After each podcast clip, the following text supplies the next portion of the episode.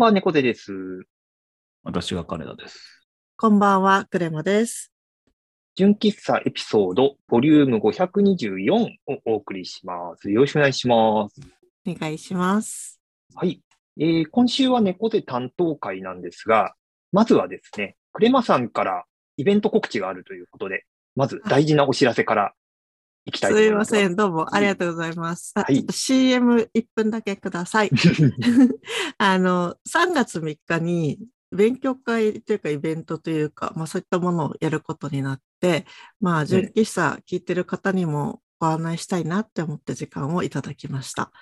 えーメタバースラボという名前の勉強会に最近参加してるんですけれども、まあそれ1回目はすごい小規模でやったんですが、今回2回目を少し広げてやろうと思ってまして、タイトルメタバースとデザインっていうことで、えーデジタルハリウッド大学准教授の、えー茂木健太郎さんと株式会社ハシラスの代表取締役で、えー一般社団法人エンターテインメント XR 協会代表理事の安藤明宏さんのお二人をお迎えして、まあ、デザイナーが XR とかメタバースとか言われてる領域でどのように活躍できるのかなっていうのを、まあ、先人の事例とともに学んでみようという回です。うんうん日付が3月3日、えー木曜日の夜8時から9時半まで。で、YouTube ライブで視聴もいただけますし、もしご興味ある方はクラスターという、まあ、メタバース、日本産メタバースサービスって言っていいのかな？うんあの、うん Mac とかスマホからも見れますし、えー、クエスト2とか PC で、えっと VR 空間に入って、本当に会場に来てもらうこともどっちでもできます。ということで、えーこの純喫茶のノートの記事の方に connpass のリンク貼っておきますので、ご興味あったらそちらから、えー参加してみてください。はい、以上宣伝終わりです。はい、ありがとうございます。あれですね、AR、えっ、と、VR の環境がなくても、あれですね、YouTube ライブで、えー、閲覧もできるし、うん、その、 Oculus とか、ね、あ、ク Oculus じゃないや、今は。 Quest とか、ね、環境がある方は、そちらから参加することもできるっていうことで。あ、あのはい。一個付け加えると、クラスターは、えっと、VR 環境なくても、あの、スマホから見れるので、あへ平面で。なるほど、はい。なるほど。あの、うんうんうんスマホでも、Mac の中からも見ることができるっていうのが売りなんですよね。うーん、なるほど。うんうんうんじゃあ、専用のデバイスじゃなくても、普段使っているスマホとか PC からうんアクセスもできるよっていうことはい。ね。あ、そうなんですなるほど。じゃあ、これをちょっと試しにクラスター、ね、あの、アプリインストールしてみて、うん。と疑似体験じゃないですけど、あ、これが VR かみたいなところも含めて、なんか体験するのもありかなっていう。はい。うんうん。めちゃめちゃいいフォローありがとうございます。助かります。うん。いや、なんかせっかくだから、なんか YouTube で見るよりも、なんかそういう環境で見た方がよりなんか頭に入ってくるのかなと思って。そうですね。うんちょっとあの操作ができるんですよね。なんか、なんていうのかな。エモーションっていうんだったっけ？なんかあの、拍手したりとか笑ったりとか、うんうんあの、ヒューヒューっていう、あの、はいはい。エモーションを出すことができるんですよ。クラスターで参加すると。んより会場にいる感が出るんじゃないかなっていう気がしますね。うんうんうん。いうんうん。や、ちょっと興味ある方、僕もちょっと興味、どっちか、どっちかというとある側なので。えええ、ーお待ちしてます。金田さんも、まあ、もし興味が3ミリぐらい湧いたらお待ちしてます。ハードル低い。はい。ということで、本題へどうぞ。はい。はい。はい。ではでは、ちょっと、あのー VR のイベントの告知の後にすごくミニマムな、あのーテーマを今回取り上げようと思うんですが、今回はですね、ワードルっていう、まあ、ブラウザゲームをちょっとテーマとして取り上げようと思っています。あのーお二人は、ワードルっていうゲーム、ご存知ですか？遊んだことあったりしますか？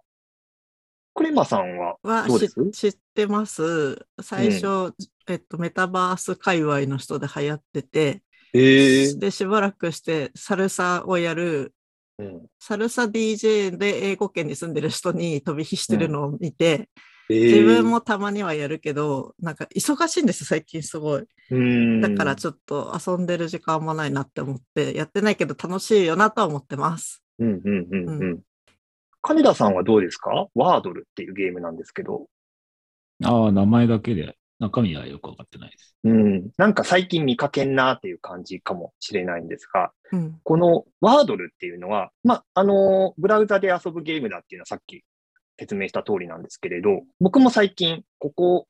2、3週ぐらい毎日遊んでいるゲームです。で、簡単に言うと、5文字の英単語を決められた、その6ターンの中で当てるっていう、まあ、一人用のゲームになります。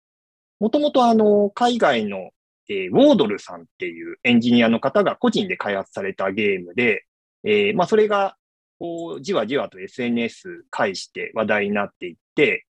先月末かなえーニューヨークタイムズがこのゲームを数億で買収したっていう、あの、ニュースが、えー出て、すごく話題にもなったゲームです。で、このゲームなんですけど、まあ、もう、ものすごくルールは単純です。まず、ブラウザゲームなので、あの、アプリのインストールとか一切なくて、あのもう、所定の URL にアクセスすればすぐに遊べるゲームです。で、ルールとしては、まあ、5文字の英単語を当てるゲームなんですけど、初回は全く手がかりがありません。5枚のパネルが並んでいて、えっ、と、キーボードで、まあ、自分が思いつく5文字の英単語を入力します。で、入力すると、パネルがアニメーションとともにひっくり返っていって、色が塗られていくと。で、緑色だと、えー文字の中身と場所も合っているよっていう印。黄色だと、文字は正解だけど、文字の位置は違うよっていう、えー印。そして、えーグレーだと完全に外れっていう、この3種類の色にこう入れ替わっていくわけですね。で、この色分けっていうのは、あの、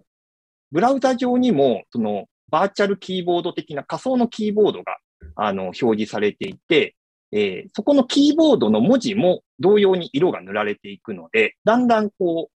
候補になる文字が絞られていく。この文字は使う、この文字は使えないみたいなのがだんだんわかるようになってきます。で、この色分けを頼りに、まあ、例えばその緑色が1文字目と5文字目に塗られていて、真ん中の3文字目は黄色になってるっていう時は、多分頭とお尻は合ってるけど、多分2文字目、3文字目に、その、あ、2文字目と4文字目に、その黄色く塗られた文字がどっかに入るみたいな、そういったところをヒントに、えー6ターンでその正解の単語にたどり着きましょうっていうゲームになります。まあなんかこれ、数字当てるゲームとかなんか似たようなルールで昔あったなとか、割とこの派生もののゲームっていろいろ過去にもあったと思うんですけれど、まあ単純にこのゲームがすごくシンプルだし、まあ割とこう過去に見聞きしたようなゲームにルールが近いっていうところもあって、まあすぐに理解できるっていうところも、えーまあ楽しさの一つだったり、あと、こう、文字を入力した後にエンターキーを押すと、こうパネルがひっくり返ってその文字に色が塗られていくんですけれど、そこのアニメーションとか、その色の表示のされ方っていうのも、なんか小気味良いというか、えーシンプルだけど、すごく、こう、なんというか、ストレスがない、えーなんかゲームになっているなっていうところはあります。で、こういうなんかすごく説明していると、ものすごく地味なシンプルなゲームなんですけど、なんでこれが、こう、なんというか、今、話題になっているかというか、こう世界中、それこそニューヨークタイムズが数億で買収するようなことになっているかというと、まあ、僕があの遊んだこう感想というところもあるんですけど、えーまあ、ゲームを通じた体験っていうのがすごくうまいことデザインされている感じがすごくあるんですね。で、ちょっとそのあたり追っていきたいと思うんですけど、まず一つ目が、そのプレイできるのが1日1回だけです。あの、何度も何度も繰り返し遊べるというタイプのゲームではないっていうのが一つあります。結構中毒性の高いゲームなんで、やりようによっては、なんかその、よくアプリゲームとかにあるような、あの、時間が経ったらまた、あの、繰り返し遊べるとか、課金すると繰り返し遊べるみたいなことも仕掛けとしてできそうなんですが、そういったものはなくて、1日1回だけ。で、その、国によって、あの、違うみたいなんですけど、0時になると、えー新しい問題に更新されるっていう仕組みになってます。なので、全プレイヤーが同時に同じ問題を、その、えー、24時間以内に回答するっていう設計になっているっていうのが、まず結構ここの体験の重要なキーになっているなと思います。要はみんな同じ問題を同じ制限時間の中で解くっていうことになっているので、SNS で自分はその何ターン目でクリアしたみたいなのをこう共有すると、要はその友達となんか間接的にこう争うようなあの体験にもなっているし、結構そのスマホゲームとかでもなんかシェア機能みたいなのはよくあると思うんですけど、結構人によって進行状況とか条件が違ったりするんで、なんかそれとはだいぶ違う、同じゲームを同じ時間に遊んでいるっていうところがまずすごく体験の肝になっているなっていうところがありました。で、もう一つは、あの、そうですね。まあ、一日一回だけしか遊べないっていうところで、変にその繰り返し遊んで消耗しない仕組みになってるっていうのもすごく大事だなと思ってます。要は何度も遊ぶ、遊べたらそれはそれで面白いかもしれないけど、多分早々に飽きてしまう。まあゲーム自体がすごくシンプルなんで早々に飽きてしまうかもしれないんですが、これが、まあ一日一回しか遊べないっていうところで、あの、そこを、こう、飽きを回避しているっていう感じもあるなと思っています。あとは、あの、SNS に、こう、自分のゲームの遊んだ結果っていうのをシェアできるんですが、ここのこのシェア機能が結構やっぱり肝になっているところがあるなと思ってます。このシェアできる内容なんですけど、これ結構ツイッターでよく見かける文字列だと、最近よく見かける文字列だと思うんですが、えー、なんかワードル241、6分の3みたいなえー、まず冒頭に、え、1行文字が入っていて、その後に、えー、その黒、黄色、緑の絵文字なのかな？絵文字のブロックが、えー、5つ並んでいるものが数段、こう積み重なっているような、あの、文字列が並ぶような投稿。これがあの、ワードルの、その SNS のシェアの内容になります。特にハッシュタグとか、えー、ワードルのそのゲームの URL とか一切入ってなくて、シンプルに、このワードル241とかっていう文字列は、要は241回目の問題で、6分の3っていうのは、6回中の3ターン目で答えにたどり着きました。みたいな意味。で、その後に絵文字でこう、5つの、え、絵文字が数段こう並ぶっていうのは、このさっきの色分けですね。その1ターン目ではここの何文字目をヒットさせたとか、的中させたみたいな、そこの過程を表現している、あの、内容になってます。これちょっと文字で説明するのが難しいので、ぜひ、あの、ノートにも自分がシェアした内容を、えー、貼っておきますので、ぜひちょっと見ていただければと思うんですが、これが、あの、要はみんな同じ問題を解いているんで、あまりこの、どういう答えかっていうのはシェアできないんですけれど、そのそこの文字列は伏せたまま、どれぐらいこう、なんというか試行錯誤して、この正解にたどり着いたかっていうのを、ちょっとぼかして、あの、シェアすることができるっていうところがあって、単純にあの、何ターンでクリアしたっていうだけではなくて、その、なんか過程も、あの、把握できるから、あ、この人は結構スムーズに特定したなっていうのも、それこそ、運よく、あの、2ターン目で当てたみたいなのもわかるし、逆にめちゃくちゃ苦戦してるな、この人っていうのも視覚的にわかるような仕組みになってる。なので、あの、実はこのワードルって、あの、友達のプレイ状況とか、えー、フレンド機能みたいなものは一切ないっていう、結構割り切った作りになっていて、大体その、まあ、ブラウザじゃないや、そのアプリのゲームだと、そのフレンド同士、その SNS で繋がってたり、そのゲームの中で繋がっている友達のまあ、ハイスコアであるとか、プレイ状況みたいなのが、こう、アクセスしやすいような動線の設計になってるんですが、そういうのが一切なくて、その SNS で投稿されたところで初めて知るみたいな作りになっている。で、そこの投稿内容が、そこのプロセスまで含めて投稿されているので、なんか、あとその1日1回だけ、あ、一回だけしか遊べないっていうところもあるから、あんまりなんかこまめにチェックするっていうよりも、SNS でたまに流れてきたのを見て、あ、この人、今回の結構スムーズにいったな、みたいな、なんかそれぐらいの距離感で、なんか、友達のプレイ状況を知るみたいなのがちょうどいい感じの塩梅になっているっていうのも、このなんかワードルの面白さかなと思っています。で、このあたり、あの、まあ、ブラウザゲームで、言ってしまえばそのプレイ状況のなんか情報っていうのも、あの、ログインの機能とかもないので、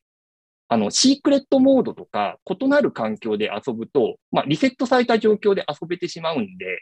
あの、不正しようと思えばできてしまう、結構緩い作りにはなっているんですが、まあ、不正したところで何か得するかっていうと、別に、あの、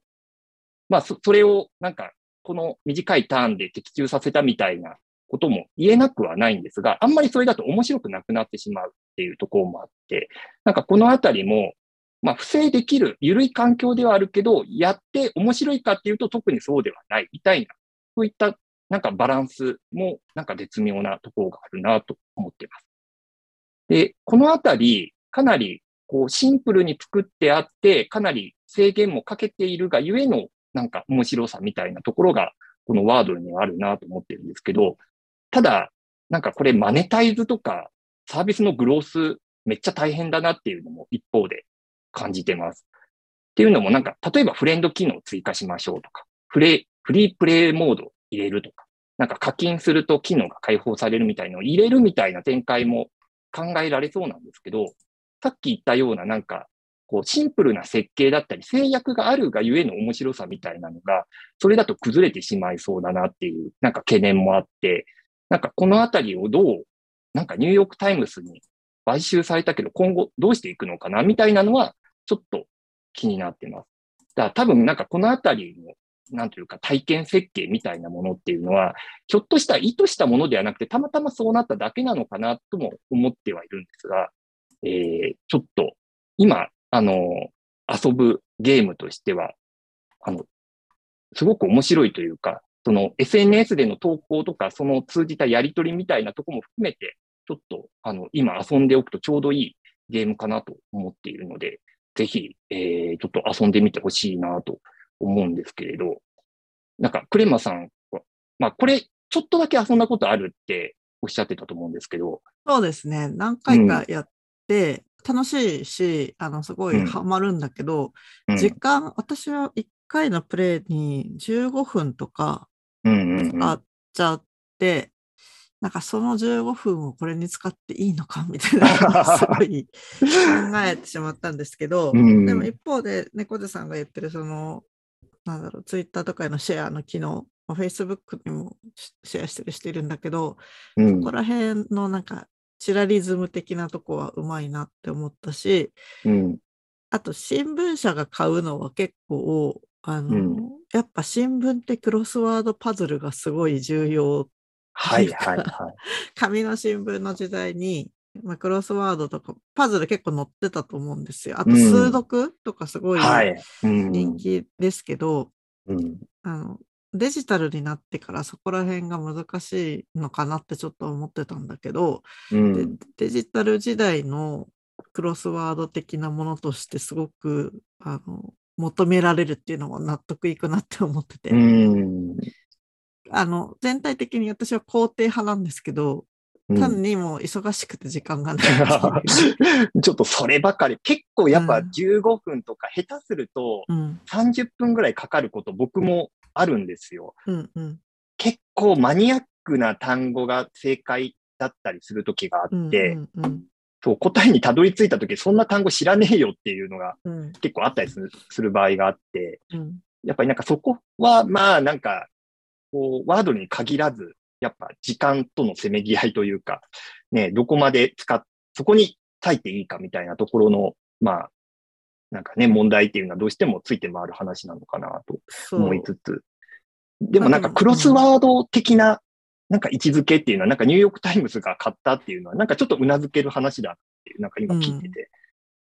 なんか結局ね、新聞とか雑誌とかで、まあ自分のまだ子供だったりした頃に何読んでたかっていうと、大抵なんかそこの4コマとかテレビの番組欄とか、なんかそういうところ読んでたなと思うし、なんか雑誌とか読んでても割となんかそういうところ楽しみにしてた時代があったなっていうのも、うんうん、なんか自分の、ね、過去を思い出すとそういうところもあるので、なんかそういう位置づけにしていきたいっていう意図は、なんかわかる気がするし、うん。それをね、数億で買ったニューヨークタイムズもすごいなっていう。